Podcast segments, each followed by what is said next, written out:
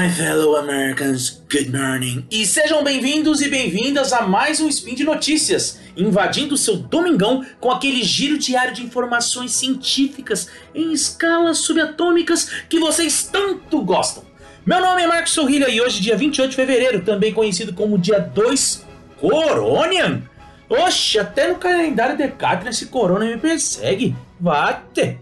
Enfim, Hoje, dia 2, Corônia, do calendário de Catherine, o assunto é o julgamento de impeachment de Donald Trump e a sua popularidade nos Estados Unidos. Ou seja, depois do julgamento do Trump no Senado, a sua popularidade aumentou ou diminuiu entre os eleitores republicanos? E qual a força que ele possui na política americana? Ainda é o nome preferido dos conservadores? Sim, não ou não sei? Pois então, se acomode na poltrona e deixe a preguiça dominical tomar conta de você, que eu vou te deixar a par desse papo todo, certo? Mas antes, claro, roda a vinheta! Speed Notícias.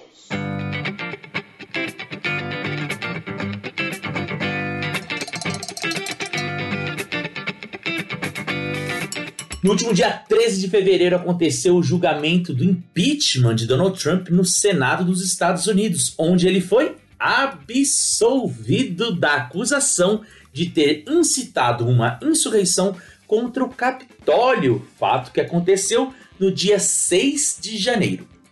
Para ser condenado, Trump deveria ter obtido dois terços dos votos do Senado, o que é o equivalente ao número de 67 senadores.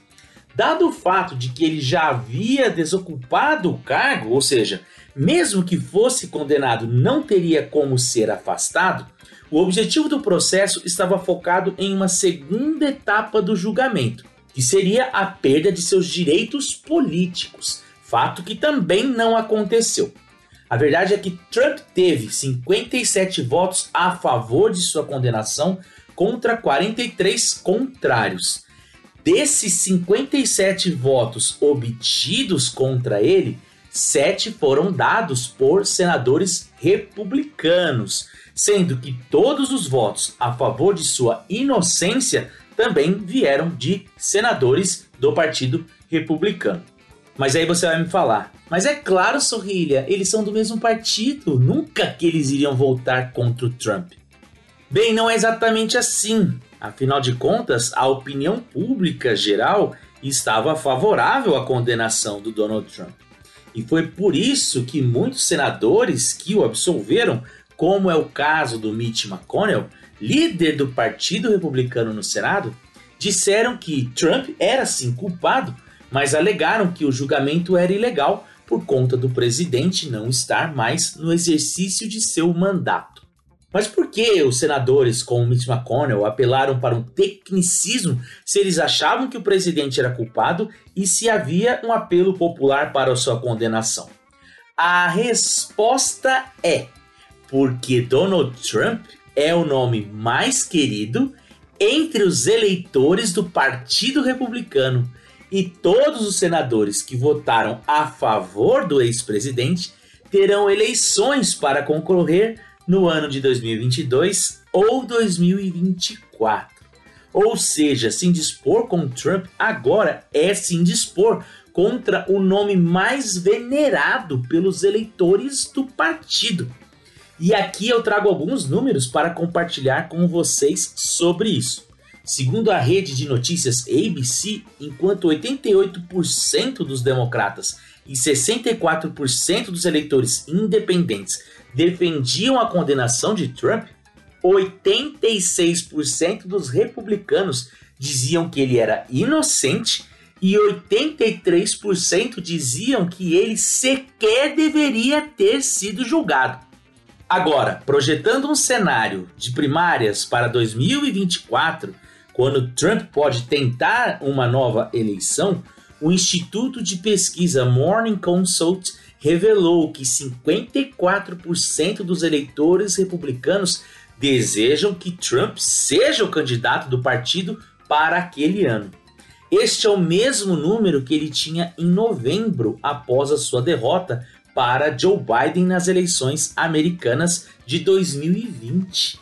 É bem verdade que a fé no presidente ficou um pouco abalada nos dias após o evento no Capitólio, que aconteceu no dia 6 de janeiro, como eu já comentei. Mesmo assim, naquela oportunidade, 42% dos eleitores do Partido Republicano ainda acreditavam que Trump era o melhor nome para 2024.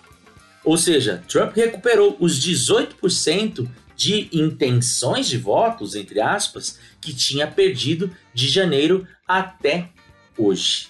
Ou melhor, até o dia 14 e 15 de fevereiro, quando a pesquisa foi realizada.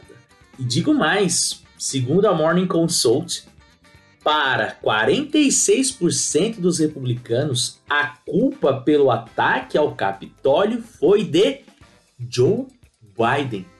Vou repetir. Segundo a Morning Consult, para 46% dos republicanos entrevistados, a culpa pela invasão do Capitólio foi de Joe Biden. Outro dado revelador da pesquisa é que, para 59% dos republicanos, Trump deveria dar mais as cartas dentro da direção do partido.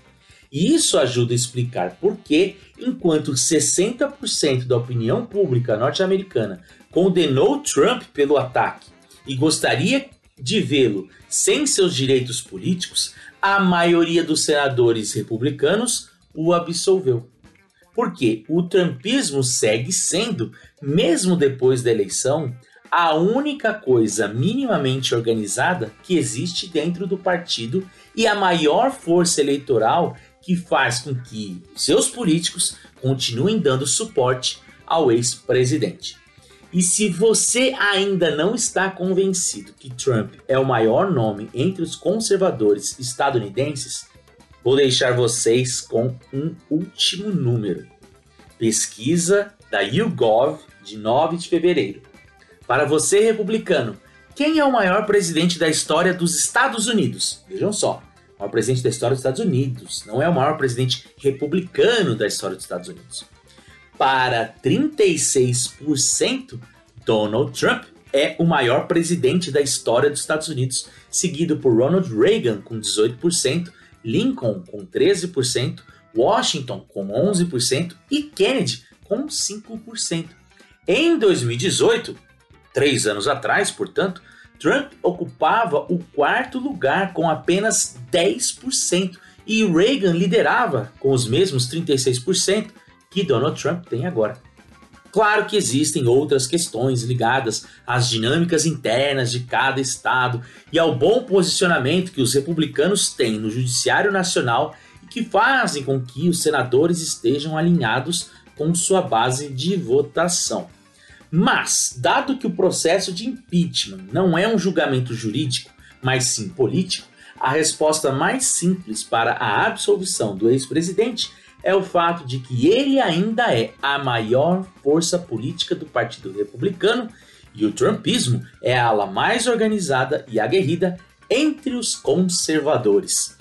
E por hoje é só. Caso queiram saber mais sobre os dados das pesquisas que eu usei, eu deixarei os links no post. Caso vocês estejam ouvindo este spin em um agregador de podcast, é só correr lá no site do Deviante para conferir.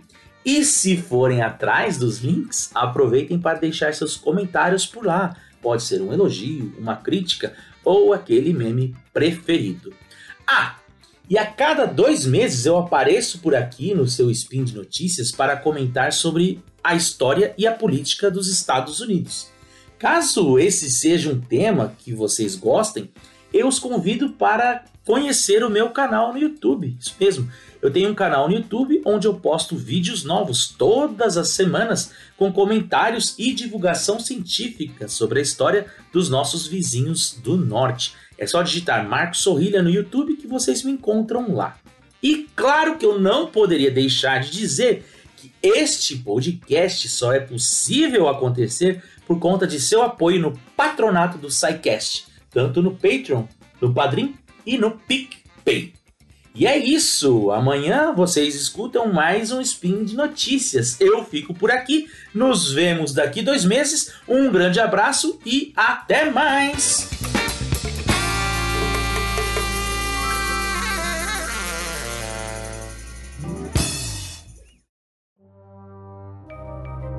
Este programa foi produzido por Mentes Deviantes. deviante.com.br